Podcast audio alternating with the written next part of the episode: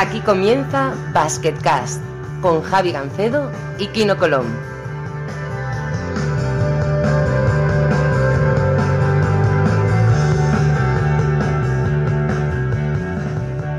Hola a todos y bienvenidos a un nuevo episodio de Basketcast. Eh, soy Javi Gancedo, como siempre tenemos a Kino Colón, campeón del mundo. Muy buenas. ¿Qué tal, Javi? ¿Cómo estamos? Muy bien, el otro día no dije lo de campeón del mundo y se me olvidó un montón de cosas. Estuve un poquito disperso. Bueno, teníamos muchas cosas de las que hablar, tranquilo, no pasa nada. Sí, sí, hoy, bueno, ya, ya semana de copas, ¿no? Supongo que muy ilusionado y... Yo te dije el lado duro del cuadro, pero, pero bueno, ahora, ahora hablaremos un poco de la copa, ¿no? Pero los partidos hay que jugarlos y están para ganarlos, ¿no?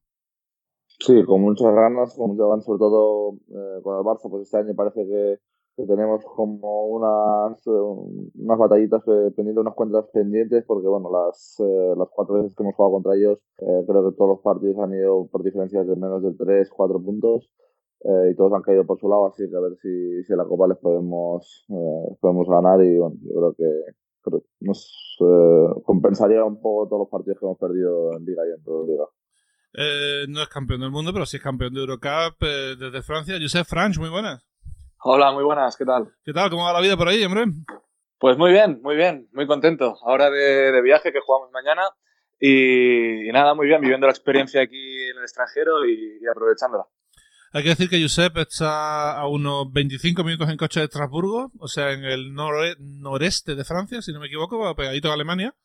Sí. Y, y bueno, eh, es la primera temporada que juega fuera de, de España y no sé si el, el salirte un poco de tu, de tu zona de confort ha venido bien, ¿no? Porque, a ver, numéricamente está claro que sí, porque estás tercero en asistencias de la segunda división francesa y parece que tanto tú como, como Zengotita Bengoa y, Saúl estáis jugando muy bien, ¿no? Sí, y a ver, lo que me ha ayudado más sobre todo es ir a un sitio donde ya conocía a, a alguien que estaba aquí. Así es su tercera temporada aquí, eh, bueno, eh, y me ha servido muchísimo, muchísimo, sobre todo los primeros días, las primeras semanas, pues para, para acoplarme más fácil, eh, entender todo eh, desde el primer momento, tener un poco un nexo de unión también entre, entre el cuerpo técnico y jugadores. O sea, no, eh, en ese aspecto no ha sido como ir a un sitio desde cero, sino que, bueno, ya tenía ese punto de apoyo que, que me, ha, me, ha, servido de, de mucha ayuda. Aquí no son eh, los tres equipos, los jugadores españoles son tercero, segundo, tercero y cuarto anotador del equipo. Ahí donde los ves están, están diciendo la base fundamental de, del equipo allí en segunda división. ¿Qué te parece? No, pues me alegro, me alegro muchísimo, sobre todo por el, por el paso este de, de haberse atrevido a irse, a irse fuera, que es algo que, que, bueno, yo creo que antes costaba más, ahora la gente está empezando a animar, está viendo que, bueno, que fuera también hay alguna, alguna posibilidad buena y que puedes, eh, puedes pasártelo muy bien, hacer buena carrera.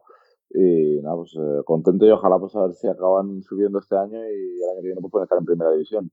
Bueno, de momento no, no parece que están 8-11, eh, pero parece que el equipo va para arriba, ¿no, Josep? Sí, empezamos un poco irregulares, nos costaba mucho sacar los partidos fuera de, fuera de casa. Ganamos el primero, creo que hace, eh, nada, hace tres jornadas. Y ahora a ver si empezamos a ganar algún partido fuera y ya vamos subiendo un poco la clasificación, porque creo que tenemos equipo suficiente como para meternos en playoff, intentar ver si, si podemos arañar alguna, alguna cosilla. Bueno, eh, tu equipo está muy activo en, en redes sociales eh, y parece que han hecho bastante coña con el tema de que hay tres españoles, ¿no? Un, un, día que los tres jugasteis bien y os dieron el MVP a los tres, ¿no? Sí, sí. Bueno, es un poco eh, el atractivo turístico que tiene el equipo, que normalmente, bueno, en Francia puede haber cuatro jugadores extranjeros, la mayoría de equipos ficha jugadores americanos. A mí, pues, bueno, la filosofía del entrenador pues le lleva más a un baloncesto un poco más europeo, un poco más de, de baloncesto control, de pensar un poco más y apostó por, por tres jugadores españoles. Y con eso, pues bueno, en la liga se nos conoce un poco por, por eso, por ser el equipo de los extranjeros españoles. De hecho, hay cinco españoles en la, en la Pro B y solamente uno en la Pro A, eh, que es Chay Furcada. Eh, Jonathan Zamora, está el hispano venezolano, está por Brex, me parece, y también anda por ahí Marcos Socaumo, que estuvo en Sevilla. Bueno, casi todos habéis estado en Sevilla, ¿no? Porque Saúl estuvo en Sevilla, tú has estado sí. en Sevilla. Hay un nexo de unión ahí importante. Pero es verdad que son ya cinco españoles. Eh, también el primero que se fue para allá fue Carlos Cherry eh, últimamente, Diego, eh, a, a, la Pro B y, y, también pasó por Sevilla. O sea que, bueno, no pasó por Sevilla, se crió en Sevilla. Así que parece que hay alguna extraña conexión entre Sevilla y, y la Liga Francesa, ¿no? Sí, sí, sí que es verdad. Es una coincidencia que muchos de los jugadores que estamos por aquí, por Francia, ya hemos pasado por Sevilla. Pero yo creo que en los próximos años cada vez eh, la gente se va a ir atreviendo un poco más a, salir, eh, a venirse para Francia, porque la verdad que las condiciones en Francia son muy, muy buenas. Y cada vez creo, me da a mí la sensación de que vamos a ver más jugadores españoles por aquí. Y no es ningún tipo de análisis de Carlos Anillos porque eh, Kino, fíjate que Rocco Leniukic, el ex jugador de Barça de Tau, está jugando en la la Pro B en Antibes. O sea, eh, hay, hay jugadores de mucho nivel que, que, bueno, que han terminado allí, ¿no? Sí, es otra de las ligas que yo creo que, poco a poco está creciendo. Eh, siempre una liga muy, muy física. Y bueno, yo pues tengo un amigo también jugando en la primera división, Daniel Andusic, que coincidió con él tres años y me habla también maravillas de, la liga francesa, está, está encantado y bueno, eh, jugadores, siempre hay, jugadores muy interesantes y equipos que, siempre pelean en todas las competiciones donde juegan. Eh, lo más importante parece que, eso, que el tema financiero se lo toman muy en serio, ¿no, Josep? Eh, el equipo que no paga no juega, así de claro y así de sencillo. Sí, sí. De hecho, bueno, un amigo mío, Rafa Huertas, que el año pasado fichó ahí en Francia, no pudo llegar a debutar por eso, porque el equipo tenía ciertos impagos del año anterior eh, y bueno, no les dejaron fichar a, ningún, jugador y se tuvo que volver ya un poco avanzada la, temporada, que acabó fichando en, Bilbao. aquí las cosas, bueno, parece que se lo toman muy en serio. Las condiciones son muy buenas, no tengo ninguna queja para nada y, bueno, parece una liga muy seria, sí, sí. A mí lo que me dijo Carlos Cherry la, vez que hablé con él hace ya unos cuantos años, y supongo que habrá mejorado con, con los años, es que eso, que eh, el tema de burocracia en Francia funciona muy bien, que el tema de escolarización, el tema de... Parece que los clubes son modestos, pero bien organizados. Y, en tu caso, en el, caso de, del Oberhofen, eh, parece que, el equipo es nuevo, lleva solo dos temporadas en Pro B, pero está dando pasos hacia adelante, ¿no? Sí, es un equipo que ha crecido mucho en, en poco tiempo. Hace, no sé, apenas cuatro o cinco años estaban jugando en, cuarta división, eh, subieron a tercera, luego segunda. El año pasado, que era el primer año de segunda, se metieron en semifinales. Es un club que está creciendo bien, eh, tiene una filosofía un poco distinta a la, del resto de jugadores, a la del resto de equipos aquí en, Francia y bueno, parece que, funciona. Y, bueno, espero a ver si este año ayudamos a crecer un poquito más al club y, y que se vaya afianzando dentro de esta categoría para en un futuro, quién sabe si poder, poder aspirar a, jugar en primera división. Esa va a ser mi siguiente pregunta. ¿El club confía en vosotros para crecer? Porque sois tíos con mucha experiencia, que habéis jugado en todas partes y que podéis dar un balón añadido bastante importante, ya no solo jugando, sino también fuera de la pista, organizativamente, etcétera.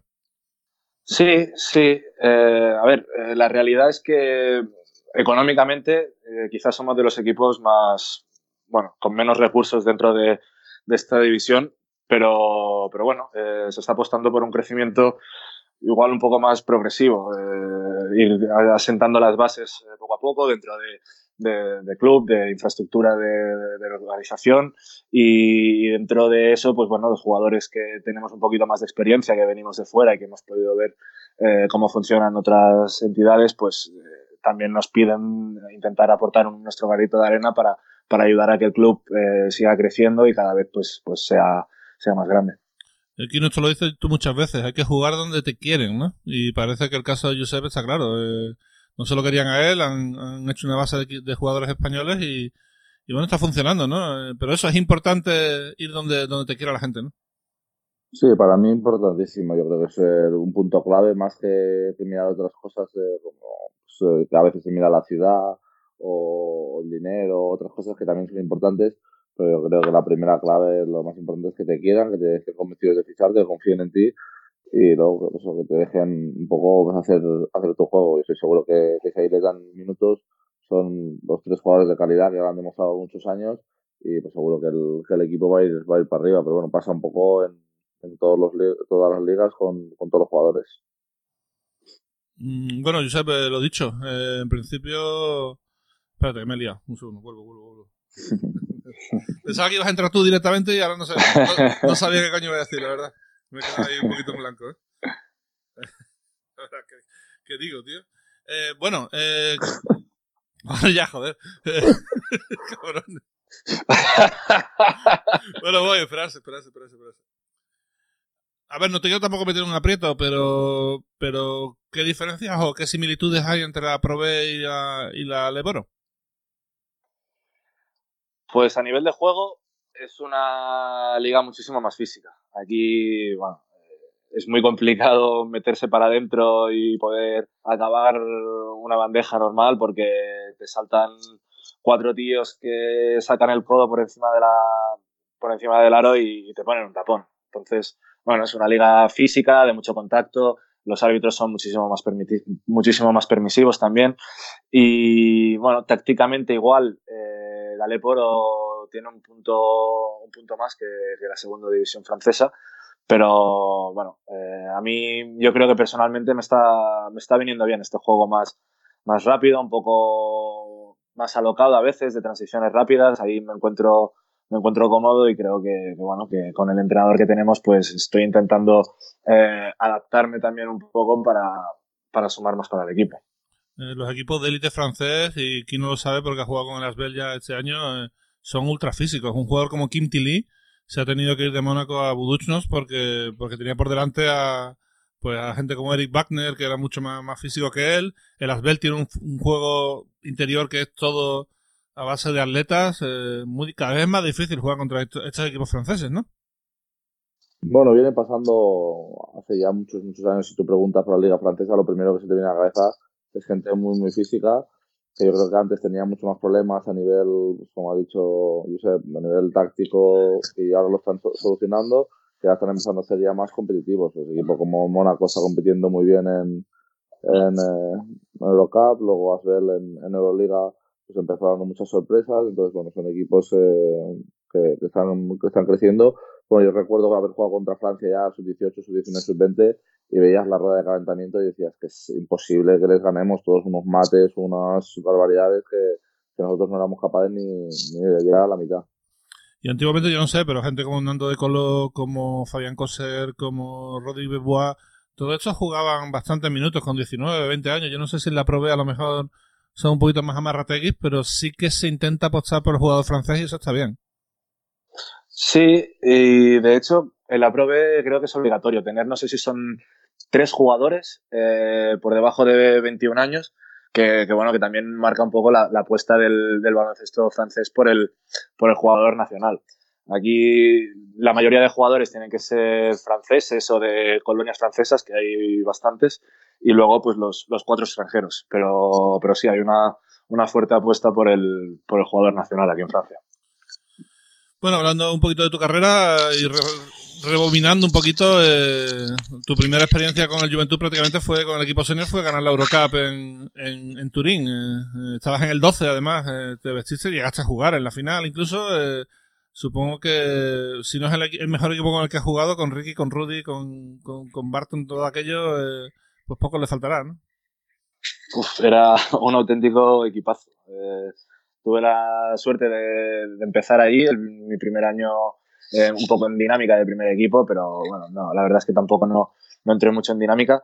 Eh, y cuando iba a entrenar con ellos era, era una gozada. Ver cómo de repente acciones de talento individual de Rudy o Ricky, que eran más listos de la clase ya con 18, 19 años que tendría, eh, bueno, fue un lujo poder estar allí, verlo en primera persona y, bueno, eh, poder jugar unos minutillos también en la final de, la Eurocup. Eso estuvo bien. ¿Quién no recuerdas la primera vez que jugaste contra Ricky o, qué va? Sí, bueno, pero hace ya, pues, era muy pequeño. Él, él, jugaba en la peña, yo creo que debía ser infantil o algo así, y yo pues tenía un año o dos más, dos, dos años más creo que, que soy. Y nada, sí, ya, ya se empezaba a hablar mucho de, ese jugador, de que tenía mucho talento. Y bueno, ya se le veía que jugando con, con jugadores de dos años más era de los que, que, dominaba. Y bueno, un, talento desde, desde pequeño. Y mira, este año he podido compartir de equipo con él, MVP del, del Mundial. Y un jugadorazo que, bueno, todas las palabras. No sorprende a nadie, ¿no? Pero esto se veía desde, desde que tenía 16, 17 años, pero Sí, parecía un momento que parecía que se estancaba, pero al final ha terminado, bueno, confirmando todos los pronósticos de ser una superestrella mundial, ¿no? Sí, pero es, es normal también. La progresión de un jugador no siempre va a ser lineal. hay muchos momentos que, bueno, eh, hay distintos factores que a veces uno mismo no puede controlar que te llevan a, que pueda parecer desde fuera que hay cierto estancamiento, pero bueno, forma parte también de, un crecimiento, de, aprender igual por qué ahora no estoy jugando igual de bien o parece que hay cosas que se me han olvidado hacer y a partir de ahí, pues bueno, eh, lo ha sabido usar perfectamente pues para, para seguir evolucionando en su juego, seguir, seguir, añadiendo más cosas a su repertorio y bueno, convertirse en la superestrella que es ahora mismo.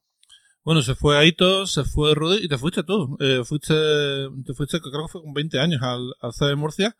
Eh, aquello fue un bombazo en su momento y bueno, ¿cómo lo recuerdas aquello, no? Un poquito de, quizá un poquito de presión extra, ¿no? Porque, porque bueno, es un movimiento que poca gente vio venir y que bueno, que lo dicho, nadie se esperaba, ¿no? Sí, sí, fue un movimiento, bueno, eh, que la verdad que poca gente se esperaba, pero bueno, terminaba con 20 años, creo que fue, después del Europeo Sub-20, y nada, me salió la oportunidad de estar ahí en Murcia, eh, un proyecto que acaba de subir del EP, que querían intentar en pocos años pues eh, ser un equipo que estuviera arriba y peleando. Y en ese momento pues pensé que igual tenía más a ganar eh, yéndome a un sitio donde bueno eh, había una clara apuesta por mí firmé un contrato de tres años y ir poco a poco pues progresando con el equipo para, para bueno, desde un inicio igual viniendo desde el EP pues igual un poquito más más humilde, pero, pero ir progresando y ir haciéndome un jugador importante en un equipo que, quería, eh, quería ir subiendo. Yo, a ver, no, no comparo las edades, pero sí comparo el, el, hecho de que cuando Kino fue a Kazán, se fue para jugar minutos y, importantes en un equipo importante. Y lo de Murcia supongo que fue parecido, ¿no? Te ofrecieron la oportunidad de ser primer base por primera vez en tu carrera.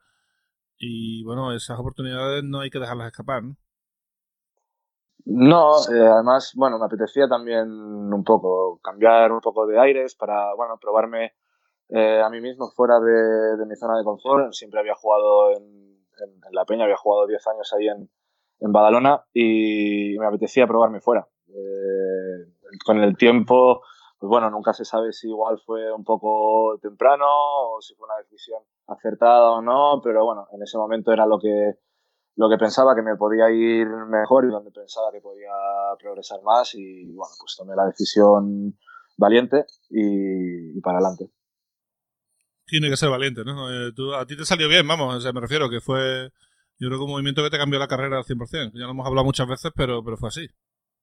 Sí, sí, la verdad es que yo creo que, bueno, que la valentía es, es, importante, ahora también lo muestra yéndose a, a Francia y bueno, en ese momento yo recuerdo que el Murcia era un equipo los que estaba subiendo y parecía que iba a ser el próximo con bastante dinero en ACB, que iban a estar eh, pues, considerados en, en playoff o esa es la, la pinta que, hacía. Y bueno, como dices tú, fue, fue bombazo, sonó, sonó mucho. Y bueno, al final luego a veces las cosas no salen exactamente como, como uno desea. Pero yo, así, las personas valientes que, se arriesgan y van a un sitio que, le quieren y como, ¿sabes? Le pusieron ya de base titular, aparte si no me equivoco, creo que era Luis Gil el entrenador, que es un base que, sí, sí. es un, entrenador que siempre eh, opta por bases así más de, nuestro estilo, más así talentosos, que tienen mucha participación en el juego, pues era una apuesta que, bueno, que pintaba bien desde, desde el principio. Luego, bueno, pues, eh, cosas se, se pueden pasar, pero la valentía, jugadores con valientes a mí siempre me gustan.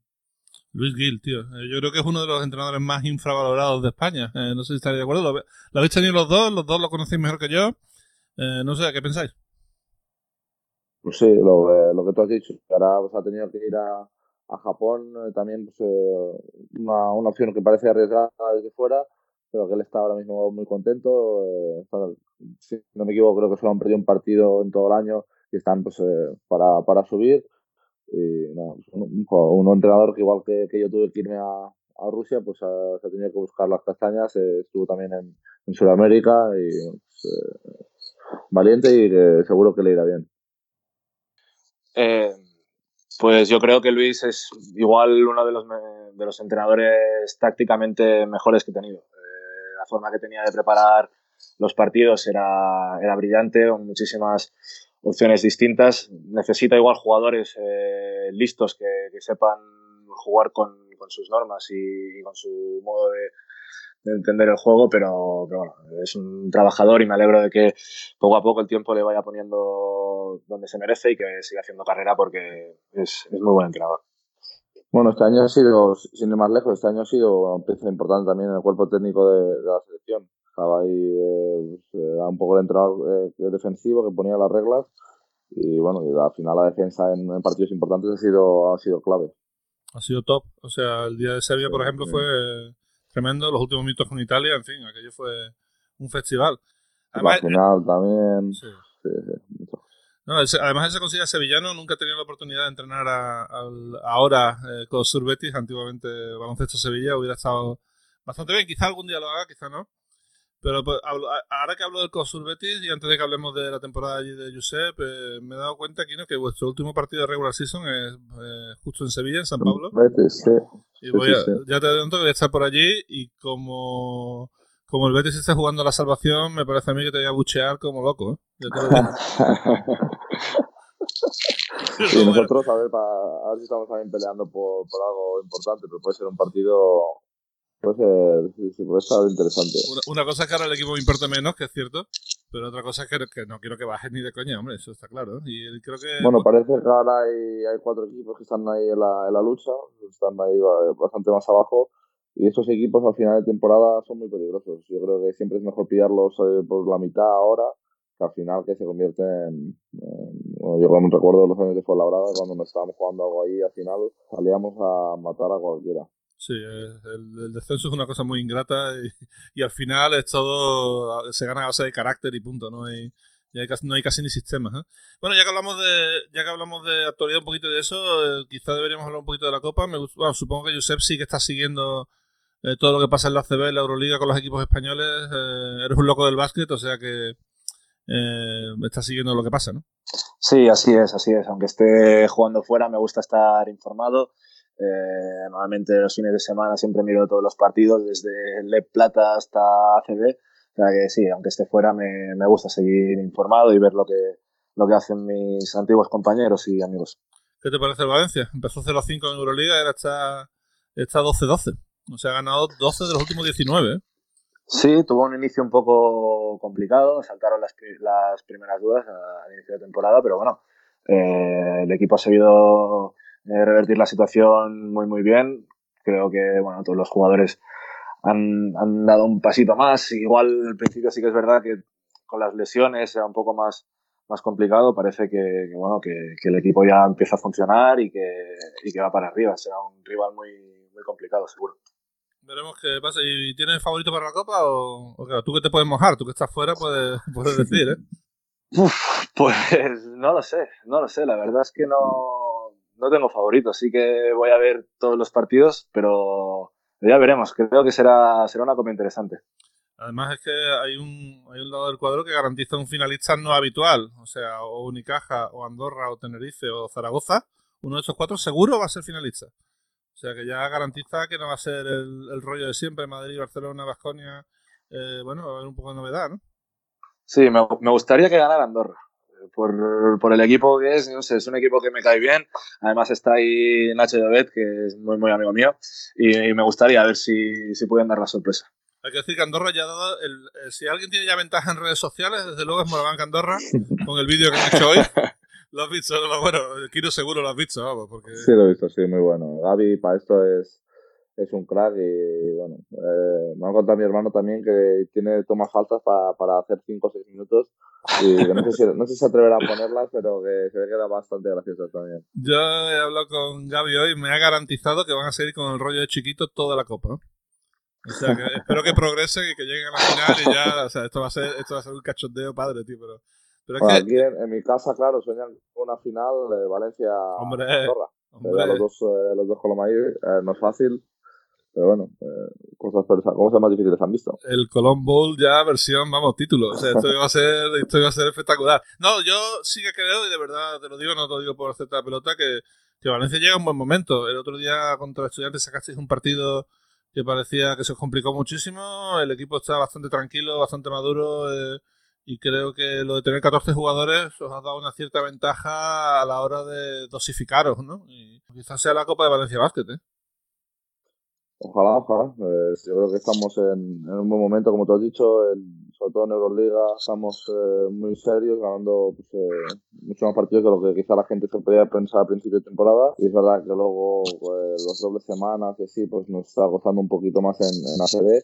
Pero bueno, yo creo que vamos muy ilusionados a la Copa, como ya he dicho, con, Barça pues eh, hemos sabido jugar las otras tres cuatro veces que hemos jugado y a ver si, si podemos tener un poco más de suerte y bueno, ojalá que sea la Copa de Valencia Basket. Bueno, volviendo un poquito a la carrera de Joseph Franch, eh, eh, lo dicho, es que ha jugado en equipazo. O sea, también fue oro en el Mundial Sub-20 en el equipo de Nikola Mirotic, eh, allí en Bilbao, experiencia maravillosa aquella. Yo recuerdo ese Mundial Sub-20 como de un nivel brutal. Me acuerdo que estaba Gentile en Italia, en fin, tenían, había muy, muy buen nivel. ¿eh? Sí, sí, sí. La final de Italia fue brutal. Además perdimos a, a Sastre prácticamente en el primer cuarto, que bueno, eh, tuvo un, un, golpe con, con Gentile que no, que no, pudo seguir jugando y la Italia de, esa generación era un equipazo. Gentile, eh, Nicolo Meli, eh, Polonara que está ahora en Basconia, era muy buena generación.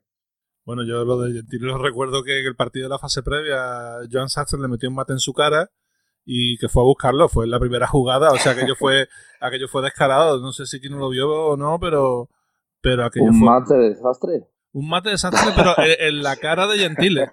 Eso fue el partido. En sus tiempos mozos, sí, el, el, partido eso me lo he perdido, eso me lo he perdido. Ostras, pues está por ahí, ya te lo he dicho ya. Pero el caso es que eh, jugaron como una semana después y lo primero que hice fue soltarle una hostia en la, en la nariz y romperle la nariz, ¿no? Directamente. O sea que minuto cero y el tío sigue jugando. además. Sí, sí lo que recuerdo de desastre en Bilbao es la canasta que metió de campo a campo eh, en el último segundo para ganar un partido. Eso sí que la recuerdo porque era el año que yo salía de Bilbao, entonces estaban ellos luchando por playoff y ese triple les dejó, les dejó fuera de Bilbao Basket. Sí, hay un vídeo muy famoso del Fuenla que están ya derrotados, sin, que están fuera de playoff totalmente. Y dice, bueno, ¿queréis que esperemos al resultado final? Y dice Marco Popovich, dice, bueno, si, Aquí hasta que no acaba, no se acaba, ¿eh? Y al final empieza a llegar un rumor ahí, que ha ganado el... ¿Quién era? Era el equipo... El CAI, ha ganado el CAI, ha ganado el CAI y tal. Y al final empiezan todos a saltar y se monta una fiesta ahí de la hostia. Está muy bien ese vídeo, ya lo mandaré también porque porque fue, fue espectacular, ¿eh? Pero sí, aquella que metió Sastre yo creo que no... Mismo pabellón, además, que el Mundial Sub-20, si no recuerdo mal, ¿no? Sí, sí, sí, sí, el mismo, el mismo pabellón. Jugamos ahí en Miribilla. Sí, sí. No, no se le da mal el sitio, ¿eh? Y luego, pensando en equipos míticos, por supuesto, jugaste en el mítico Cajasol de Kristaps Porzingis, que entra en playoff, con Satoransky, es brutal, ¿no? Sí, éramos, si no, si no me equivoco mal, creo que éramos el equipo más joven de la historia de la liga. Y tuvimos un inicio también un poco eh, renqueante, que se nos escaparon algunos partidos y no acabamos de jugar bien. Pero bueno, terminamos la temporada como, como un tiro, nos conseguimos meter en playoff eh, había muy buena química entre todos los jugadores, eh, con Aito de, jefe de orquesta. era, era, un equipo brutal, brutal. Me decía que tenéis una anécdota de Aito por ahí, ¿no? Guardada, Bueno, eh, la primera concentración que hicimos con el equipo, que nos fuimos bueno, concentrados unos días para, para la pretemporada, Aito quería que, bueno, como jugadores jóvenes y demás, pues ya, ya, lo conocéis, que los jugadores tengan inquietudes aparte de, del baloncesto. Y cuando llegamos ahí, la primera reunión de todo el equipo, nos encontramos como el típico eh, blanket este de, de March Madness, eh, rollo playoff, eh, y todos los jugadores apuntados, uno contra otro, uno contra otro, eliminatorias, y nos quedamos todos así como, ¿y esto, esto qué es? y nos dice, mira, como vamos a estar aquí unos días tal, tenéis que hacer torneos de ajedrez. Y, torneos de ajedrez que vais a ir pasando eliminatorias y al final el, ganador eh, juega contra mí. Y, me parece que partidas de ajedrez se jugaron poquitas, poquitas. Éramos más de, juntarnos para jugar a la play o demás. Ya vio que había buen ambiente. Y el que sí que le pegó fuerte al ajedrez era, era Balvin. De hecho, algún día íbamos a empezar el entreno y no estaban ahí Toy Balvin, no estaban ahí Toy Balvin, y es que habían quedado antes del entreno para jugar ajedrez y seguían ahí jugando la partida de ajedrez. Joder, nunca lo había, nunca lo había dicho. Pensaba que la, la mierda iba a ser que era muy malo y eso, pero no, se ve que el tío juega. ¿no? no, el tío, el tío maneja, el tío maneja, sí, sí. yo no me imagino a Cristas, por ejemplo, jugando al ajedrez, pero las cosas de mm, No mucho. Esto se lleva mucho en, en Rusia. En Rusia nosotros, eh, el equipo, pues a mí me gusta. Yo, yo había jugado cuando de más pequeñito y hacíamos, esto que hace que dice él, pues hacíamos torneos en las esperas de los aeropuertos y tal, que teníamos mil horas allí, pues jugábamos uno contra otro y tal, y claro, en Rusia es un mucho más famoso aquí, mucho más importante, y había alguno que controlaba. Ya, bueno, los rusos son famosos en jugar, o sea, jugar al ajedrez juegan, vaya. Casi ahora no, porque el campeón es danés, ¿no? Pero, pero casi siempre los rusos han dominado el ajedrez siempre, ¿no? Y bueno, no sé si, si da para, para, mucho, pero ahora está, supongo, Josep, eh, aviones pocos y a lo mejor tendré que coger alguno desde Frankfurt, ¿no? Porque, visto lo visto, quizás sea más, más cómodo. Tenéis un aeropuerto súper grande fuera de Francia, pero, pero relativamente cerca, ¿no? Sí, bueno, tenemos el aeropuerto en Estrasburgo, que el aeropuerto de Estrasburgo está muy bien porque hay un montón de vuelos a regionales a Francia. Entonces, cuando tenemos que hacer algún viaje un poco más largo, por ejemplo, Quimper o Nantes o alguno de estos sí que vamos en, en avión porque en autobús la distancia es bastante, bastante larga. Pero luego, para unos días que nos dieron en Navidad y demás, desde Estrasburgo no puedo, no puedo volar porque no hay, no hay vuelo. Entonces, eh, o te vas al aeropuerto de Stuttgart o te vas a Basilea o alguno de estos que sí que tienen conexiones un poco más, más internacionales. Es verdad que Suiza no está tampoco muy lejos y allí hay un mogollón de vuelos a Barcelona. No sé por qué la gente quiere ir a Suiza, será para algo de la pasta o lo que sea, pero. sí, no. es que hay un vuelo, hay un vuelo a Ginebra a las 6 de la mañana que lo tienen aquí, ese siempre va lleno. Y yo pienso que es alguien que, o sea, esa gente que vaya a ingresar dinero a, blanquear o yo qué sé. Yo, mi, mente es muy, es muy sucia. A esquiar, a esquiar. Yo, yo prefiero pensar que van a esquiar. Ya te digo. Bueno, y ahora, por ejemplo, eso, hoy os habéis metido 7 horas de autobús para llegar allí a, jugar. Eh, eh, ¿Qué se hace en 7 horas de autobús? Porque no debe ser fácil, ¿no? Bueno, eh, nos juntamos bastante los jugadores, nos ponemos a hablar, jugamos a cartas también. cada uno va con, con, su tablet y ve sus series y lee sus libros. Bueno, cada uno tiene un poco su, su rutina. ¿Qué funciona para ti, Kino? ¿Estás viendo series? ¿Estás viendo películas? ¿Duermes sin más? Yo duermo, yo duermo como un animal. Eh, todo el mundo en Rusia cuando llegaba todo el mundo principio me hacía fotos, luego ya vieron que era cada viaje igual y yo suelo dormir. Y si no, pues alguna serie, algún libro también de, psicología, pero nuevamente dormir, no te voy a engañar. Joder, eso, es una bendición. ¿A ti qué te gusta? ¿A quién? A mí. Eh, yo, yo vuelo poco por, por curro. Eh, por mi cuenta sí que vuelo bastante, ¿no? Pero, a un viaje largo que hagas. Sí, sí, mañana me voy a Porto, por ejemplo, pero, pero, pero sí, me gusta normalmente o escuchar música o dormir. Es que yo también me duermo fácil en los aviones, entonces...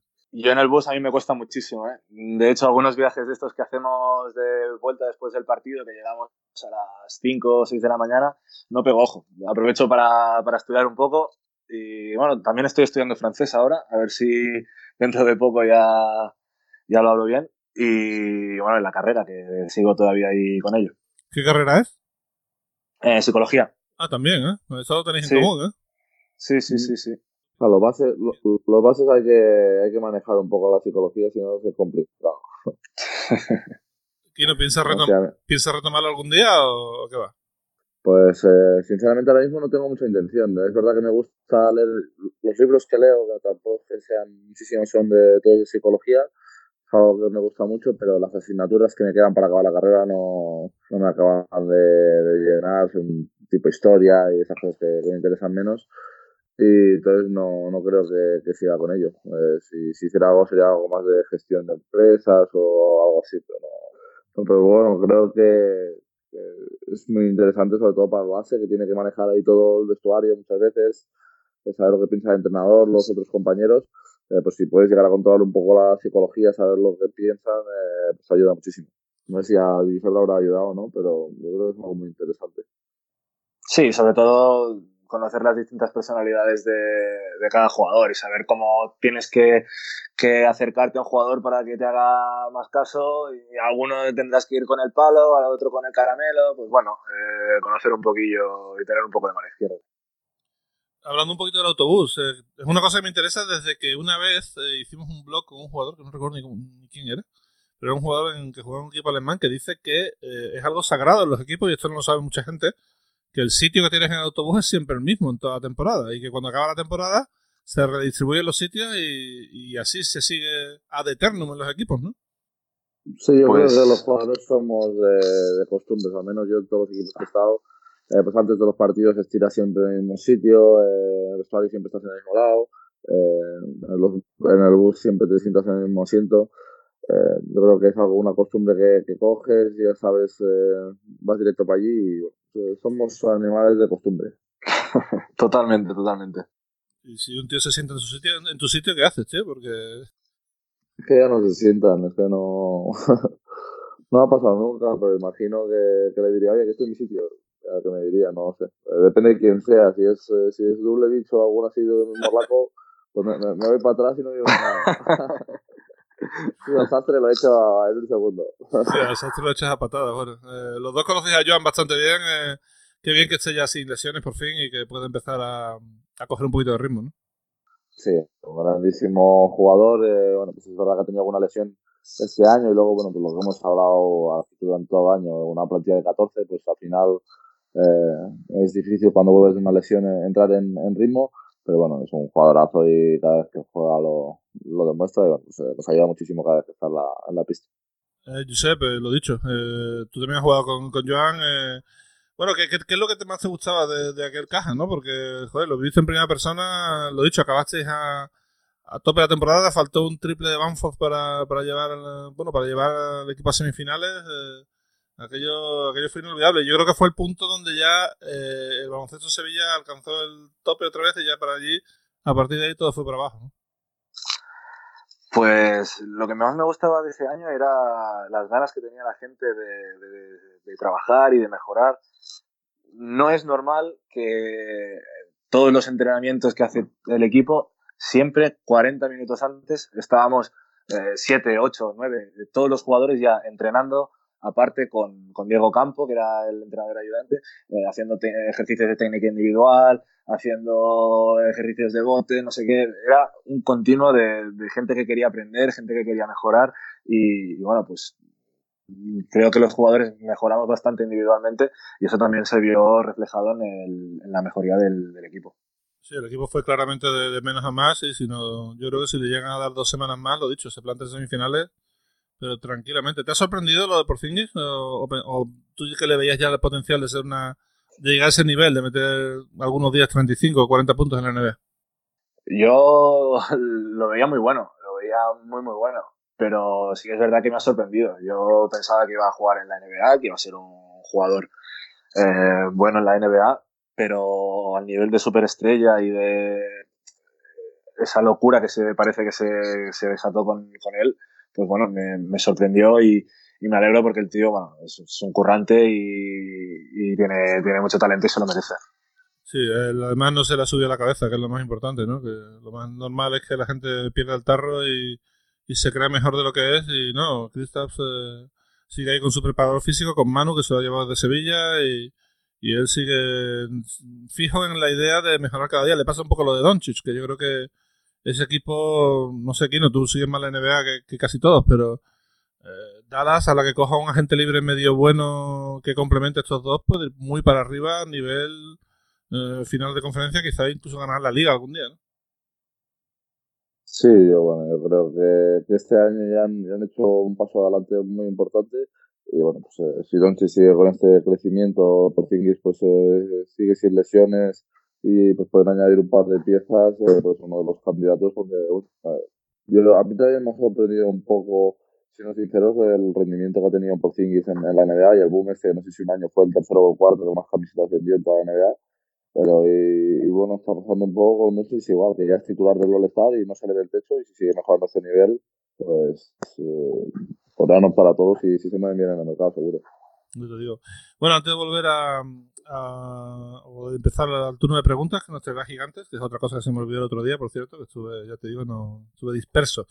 Eh, te quería preguntar por la vida allí en Gris, que es un pueblo pequeñito, y, bueno, y que, que supone el, el BSGO este para, para, para el pueblo, si, se están, si el baloncesto es famoso allí o no, si poquito a poco va para arriba. Sí, la gente está volcadísima. Es, es un espectáculo, es un espectáculo. En todos los pabellones donde vas a, a jugar aquí en Francia, eh, ya desde la presentación, eh, luces apagadas, con fuego, con no sé qué, los pabellones llenos, ah, es una, una gozada como vive la gente aquí el baloncesto. Hay veces que en algunos pabellones del Eporo, pues bueno, las entradas son un poco más pobres, pero aquí en Francia el baloncesto se vive de una forma brutal. Yo no me, no me esperaba, no me esperaba, ¿verdad? Mm, ¿Alguna diferencia fundamental aparte de las presentaciones y de eso? Eh, ¿Más gente para montar en la calle, por ejemplo? Bueno, nosotros sí, vivimos en un pueblo chiquitito, tampoco no tiene muchos habitantes. Y lo que, bueno, una de las cosas que hace el club, que, creo que, viene muy bien para que la gente se sienta más cercana también a, los jugadores, es que después de los partidos de casa, eh, montan en un pabellón anexo, montan como unas carpas y dan ahí de cenar a, toda la gente, de beber, de no sé qué, y entonces estás ahí, terminas el partido, te vas ahí tranquilamente y bueno, cenas con el equipo, hablas con la gente, te relacionas un poco más y hace que el aficionado también pues se sienta un poco más cercano a los jugadores, que se establezcan también otros vínculos y bueno, creo que es algo muy positivo que acerca también eh, el baloncesto a la, a la gente. Kino, ¿cuándo vamos, tío? Esto tiene muy buena pinta. Sí, hay, hay iniciativas de estas que hacen, eh, sobre todo en el extranjero, que yo creo que, que son muy buenas. Y, pues, por ejemplo, algún equipo de LEP, eh, pues esto podría apuntárselo y, empezar a hacerlo, porque es verdad que lo que dice, lo que dice Josep, que algunos eh, partidos de, de LEP que se ve la grada demasiado, demasiado vacía. Y bueno, yo creo que es una competición que ahora está volviendo a coger buen ritmo y que hay partidos siempre muy interesantes hay que cuidar el producto. Y yo creo que cuanto más pequeño eres, más tienes que cuidarlo. Yo creo que hay, hay partidos como, por ejemplo, yo qué sé, Real Madrid-Chesca. Esto se va a vender solo.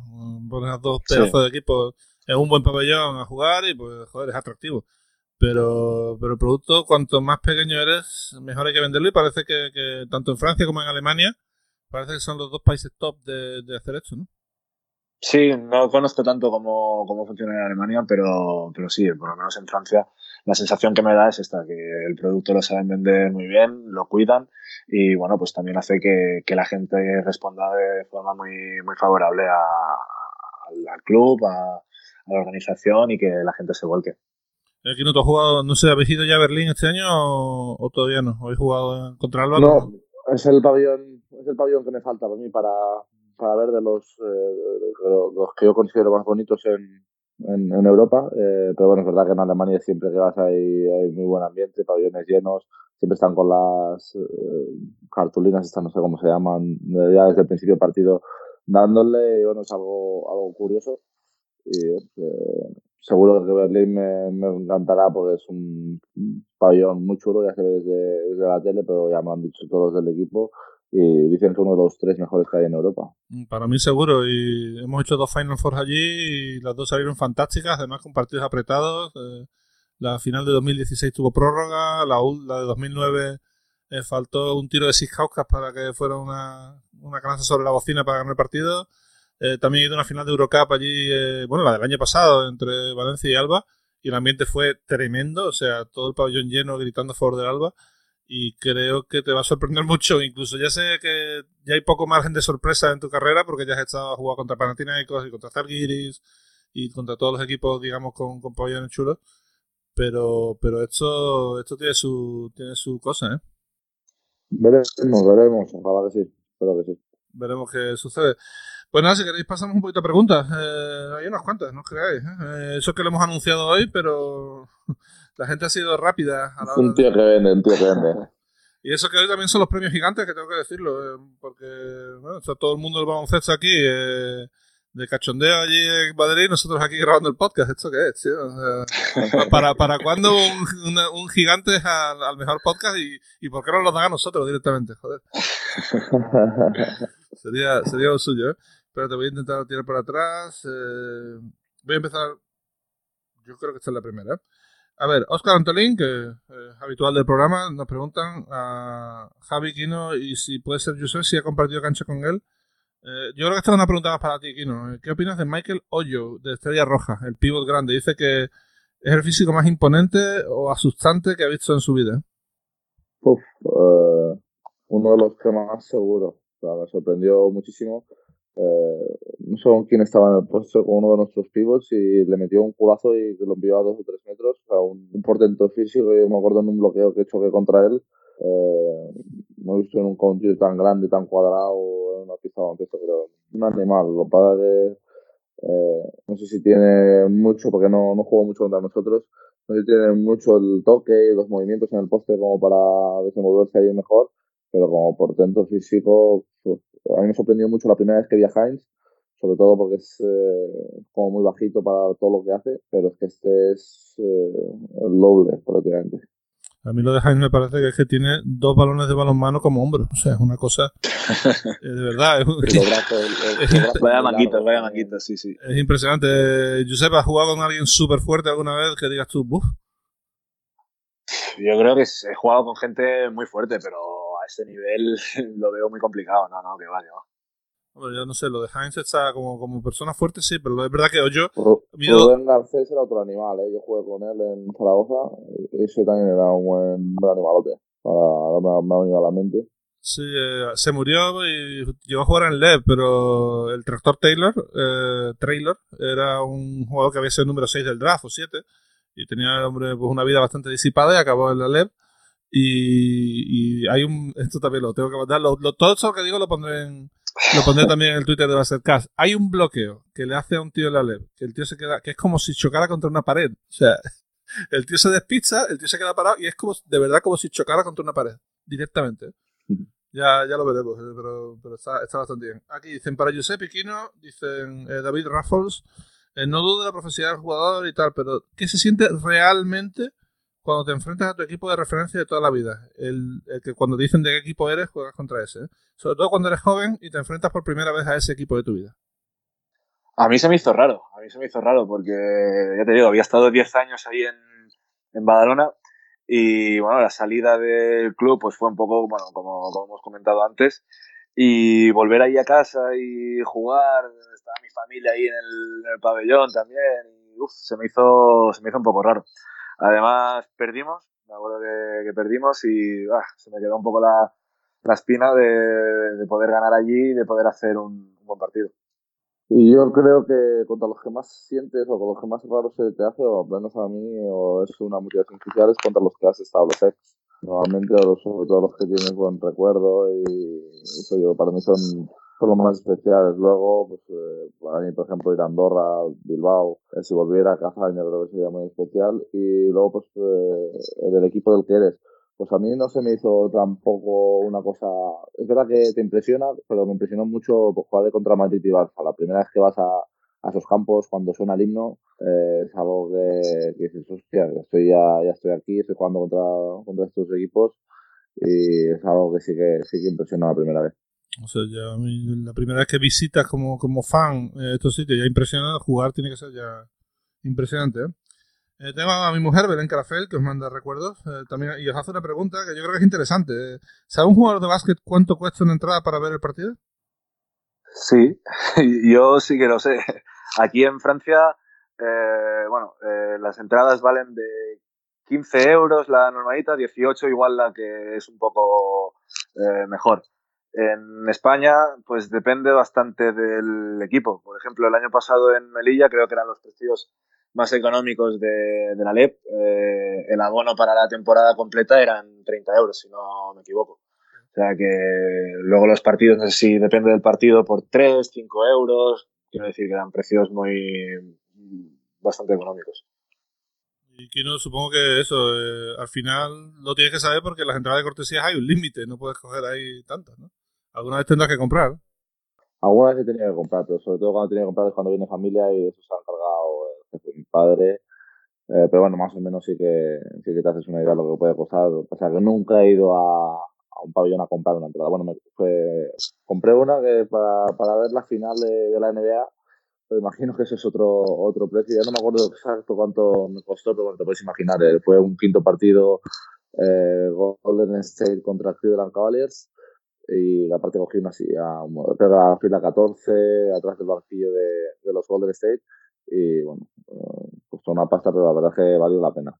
Sí, bueno, eso lo contaste una vez, ¿no? Que te, te intentaron recomprar las entradas por un Recomprarlas, sí, sí. Me, acuerdo que la recompra me hicieron oferta por 16.000 euros o dólares. Y para que había montado todo el viaje para ir a ver el partido. Pero incluso la del hotel ya me decía, ¿vas al partido? Sí. Eh, ¿Quieres taxi o quieres venderla? Y yo, ¿cómo? ya, ya, te daba ya la opción. Adrián Carrera nos pregunta a los tres, eh, yo no debería mojarme, pero ya he dado tres nombres, eh, no me importa dar dos más. Eh, ¿Cuál es vuestro quinteto ideal de la Euroliga en la década? Ah, sabes que la página web de la Euroliga está montando una votación para elegir al mejor al mejor equipo de la década. Hay que elegir 10, pero aquí nos piden elegir 5. Esto, esto es más difícil todavía, o sea, no sé. Pues sí, yo tengo tres seguros, que son Kyle Hines, que ya lo hemos mencionado, Nando de Colo como dominador de la segunda parte de la década, y Spanulis, porque si no está Spanulis, entonces ya se apaga y vámonos. Eh, os dejo que cada uno cojáis uno cada uno y, lo cerramos, así hacemos el equipo de los tres. ¿eh? yo diré Navarro. Navarro. Y ahora me toca a mí. Ah, está uno solo, vale, vale.